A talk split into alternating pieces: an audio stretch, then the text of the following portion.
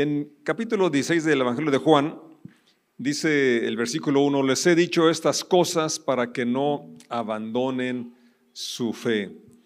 Y sigue explicando, aunque también hace referencia a lo que menciona en el capítulo anterior. Y concretamente habla de, la persecución que sufrirían ellos y también del sufrimiento que experimentaría el Señor. Cosas realmente difíciles de, enfrentar, de soportar por las cuales muchos han perdido la fe.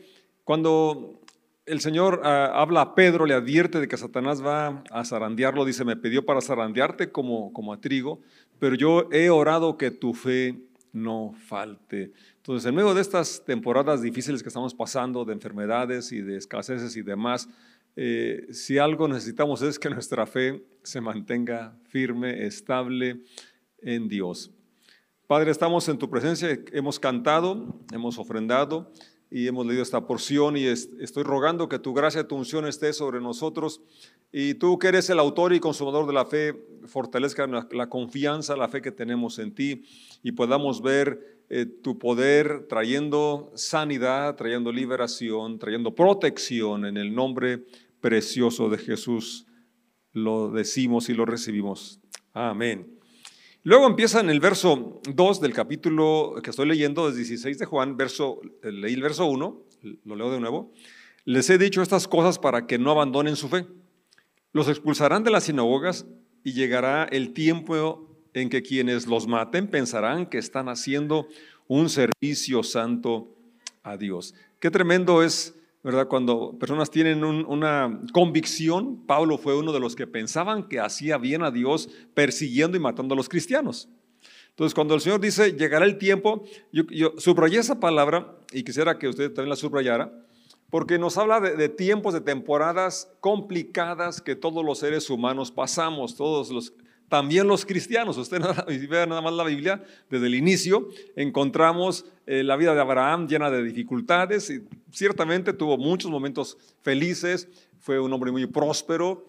Eh, Isaac de la misma manera, pero cada uno eh, experimentó circunstancias complicadas, complicadas y de diferente índole, pero el punto que quiero señalar aquí es que la vida es, ciclos, la vida tiene temporadas y que Jesucristo está diciendo que iban a llegar días difíciles que vivieran los apóstoles, que ese tiempo de bonanza, ese tiempo de quietud que estaban experimentando iba a cambiar, iban incluso a morir algunos porque seguían a Jesucristo. Dice el verso 5, ahora, ahora voy a aquel que me envió y ninguno de ustedes me pregunta a dónde voy. En cambio, se entristecen por lo que les he dicho. En realidad, es mejor para ustedes que me vaya, porque si no me fuera, el abogado defensor, o sea, el Espíritu Santo, no vendría. En cambio, si me voy, entonces se lo enviaré a ustedes. Una vez más, habla del momento, primero viene o explica lo que viene en delante, que es el sufrimiento, la muerte, pero eso obviamente que entristecería a cualquiera. En la separación, la muerte nos entristece. Pero habla de algo que vendría a consecuencia de esa separación, a consecuencia de la muerte vicaria, de la muerte que sería nuestro lugar, que realizaría Jesucristo. Y luego menciona que entonces enviaría al abogado defensor, al consolador o al Espíritu Santo, y que él tenía que pasar por ese proceso de sufrimiento, donde con su muerte pagaba la paga del pecado, redimía a su pueblo y ahora seríamos receptores de su presencia y ya Él no estaría limitado a un cuerpo, a un lugar, sino que podría habitar en el corazón de cada creyente. Por eso dice, les conviene. Entonces, eh, en ocasiones estamos pasando por momentos muy complicados y decimos, recordamos la escritura que los que amamos a Dios todo nos ayuda para bien y decimos, pero esto, ¿cómo me puede ayudar para bien? Sin embargo, necesitamos tener la confianza en la fe de que sí hay un, algo que va a pulir nuestra fe, nuestra confianza en Dios, algo, algo nos va a bendecir, o tenemos la otra alternativa de ser como Salomón en aquel tiempo, ¿verdad? Que ya estaba eh, decepcionado de todo, decía, no tiene, la vida no tiene sentido, eh, la vida no vale nada. Yo creo que a se inspiró José Alfredo Jiménez. Y todo es vanidad de vanidades, es por demás, Entonces, y, es lo mismo, y, nada pasa nuevo bajo el sol, ¿verdad? esa actitud de pesimismo podría ser la, que llegásemos a tener como creyentes al empezar el año o después de una reunión o después de leer, pero es mejor, y yo prefiero tener la expectativa de que las cosas van a mejorar, de que las promesas son fieles, de que lo que dice el Señor aquí, que no abandone, que no abandonemos la fe, a pesar de las cosas difíciles que estemos experimentando, de poder creer que el Señor es bueno, saber que Él es bueno y que Él, como lo, ha prometido, va a estar con nosotros. Ese canto que hemos cantado hace un momento, ¿verdad? Qué, qué importante que nos habla de los acontecimientos pasados, pero que así como estuvo con aquellos personajes, está con nosotros en medio de las tribulaciones. Dice en el, más, más adelante el capítulo, eh, el verso 20 del mismo capítulo, les digo la verdad, ustedes llorarán y se lamentarán por lo que va a sucederme, pero el mundo se alegrará. Ustedes se lamentarán, pero su dolor se convertirá de pronto en una alegría maravillosa. Una vez más menciona un tiempo y luego un futuro, una hora, un después. Y eso, eso es muy bueno porque si se fijan, lo plantea desde el momento, eh, del punto de vista que de las pérdidas, como ya lo mencioné, el dolor, situaciones difíciles, pero cómo se va, esto va a traer alegría, una alegría maravillosa. Y luego lo compara y dice, lo explica, del verso 21, será como una mujer que sufre dolores de parto, pero cuando nace su hijo, su angustia se transforma en alegría porque ha traído una nueva vida al mundo. Entonces, habla de un proceso que sí puede ser angustioso, puede ser doloroso, pero cómo viene un nuevo nacimiento, una nueva, una nueva oportunidad, podemos decir, una nueva manifestación de la vida. Y qué, qué mayor ilustración esta, ¿verdad? Cuando situaciones complejas que pasamos hacen que aflore algo nuevo en nosotros, algo con una visión más amplia, algo con una cercanía eh, más íntima con, con, Dios o con las personas que, que amamos. Eh, honestamente, Ah, después de la, ahora que eh, empezó la pandemia, yo he valorado más la vida. Me doy cuenta de que somos muy frágiles y que ojalá que todos podamos estar conscientes de esto y expresemos más cariño, más amor con la gente que convivimos, con la gente que, rodeamos, obviamente empezando con nuestro cónyuge, empezando con nuestros hijos, en nuestras familias. Pero entonces, el, punto que el Señor está diciendo aquí eh, y que trato yo de decir es que hay temporadas, hay épocas y que según lo que leemos aquí es de, lo peor a lo mejor, de lo malo a lo bueno, de la muerte a la vida, de la enfermedad a la sanidad. ¿Alguien dice amén? Verso 22. Así que ahora ustedes tienen tristeza. Una vez más, habla del presente, pero volveré a verlos. Entonces se alegrarán y nadie podrá robarles esa alegría. Podrá robarles otras cosas, podrá quitarnos incluso la salud, pero que no nos quite la alegría de conocer a Dios, que nuestra fe no falte, que nuestra fe no mengue, que nuestra fe no decaiga, que nuestra fe no falte, porque sin fe es imposible agradar a Dios. Entonces, eh, más adelante, en el capítulo eh, que estoy leyendo, el verso 31 menciona, ¿por fin creen? Preguntó Jesús.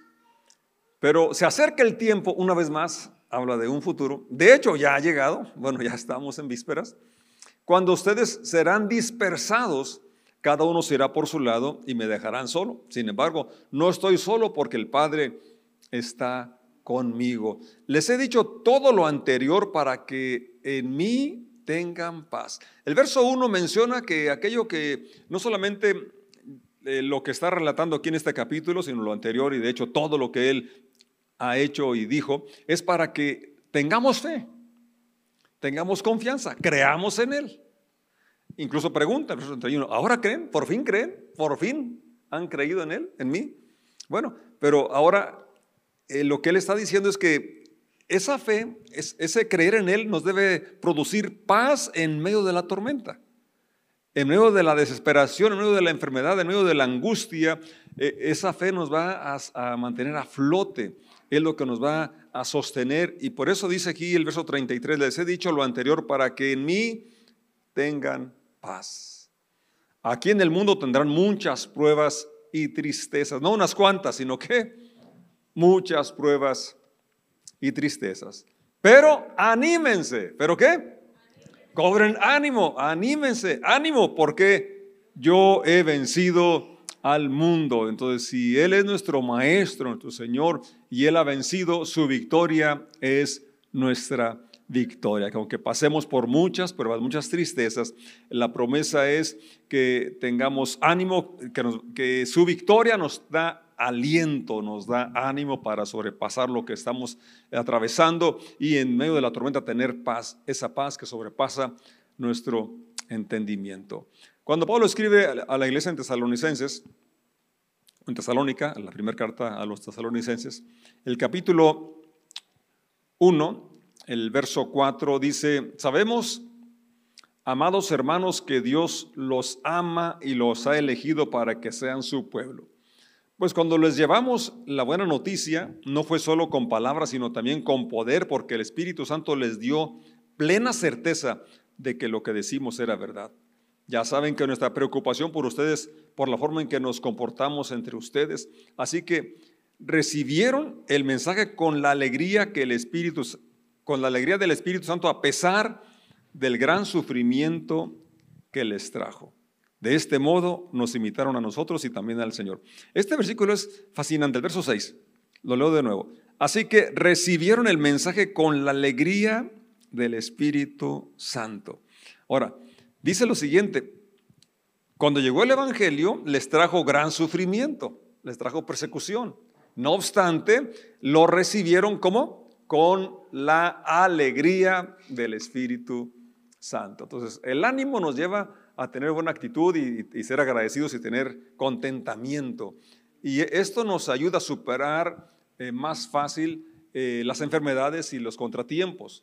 Porque cuando nos amargamos, cuando estamos eh, dudando, enojados, pues entonces se empeora la situación. Tu salud merma y además, pues es más carga para los que te cuidan, los que están cerca de ti. Entonces, sin embargo, vemos aquí esta, iglesia como ellos recibieron con alegría eh, el, mensaje con alegría, pero una alegría que viene, que produce el Espíritu Santo, porque el Espíritu Santo trae gozo. Así es el fruto del Espíritu. Ahora fíjate, el resultado de esta actitud positiva, es este efecto que hace el Evangelio y el Espíritu Santo en la vida del creyente, dice el versículo 7, como resultado han llegado a ser un ejemplo para todos los creyentes de Grecia, es decir, por toda Macedonia y Acaya. Y ahora la palabra del Señor está siendo anunciada partiendo de ustedes a gente de todas partes, aún más allá de Macedonia y Acaya, pues a donde quiera que vamos encontramos personas que nos hablan de la fe que ustedes tienen en Dios. ¿Cuál es la, razón por que el Señor hablaba? Habló para que nuestra fe no falte. Y aquí esta iglesia de ellos estaban hablando en otros lugares. No hace falta que, que lo mencionemos. Verso 9. Pues no dejan de hablar de la maravillosa bienvenida que ustedes nos dieron y de cómo se apartaron de los ídolos para servir al Dios vivo y verdadero.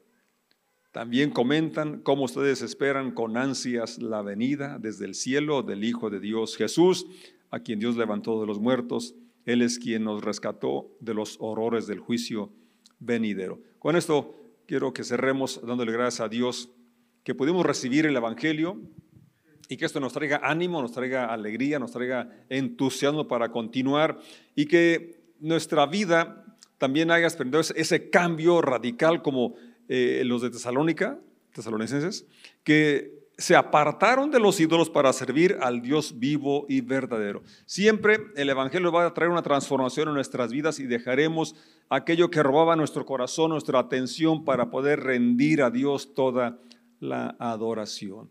Voy a invitar a David que pase y nos guíe y cantemos una vez más ese, coro que cantamos al final y que sea como una oración, una declaración de que sabemos que Él está con nosotros si estamos pasando por el fuego de la enfermedad, de la prueba, de la pérdida, Él está con nosotros. Hay alguien que abre camino, alguien que es fiel y que Él dijo, en el mundo tendrán aflicción, pero confiad, tengan ánimo, yo he vencido, que nuestra fe no falte.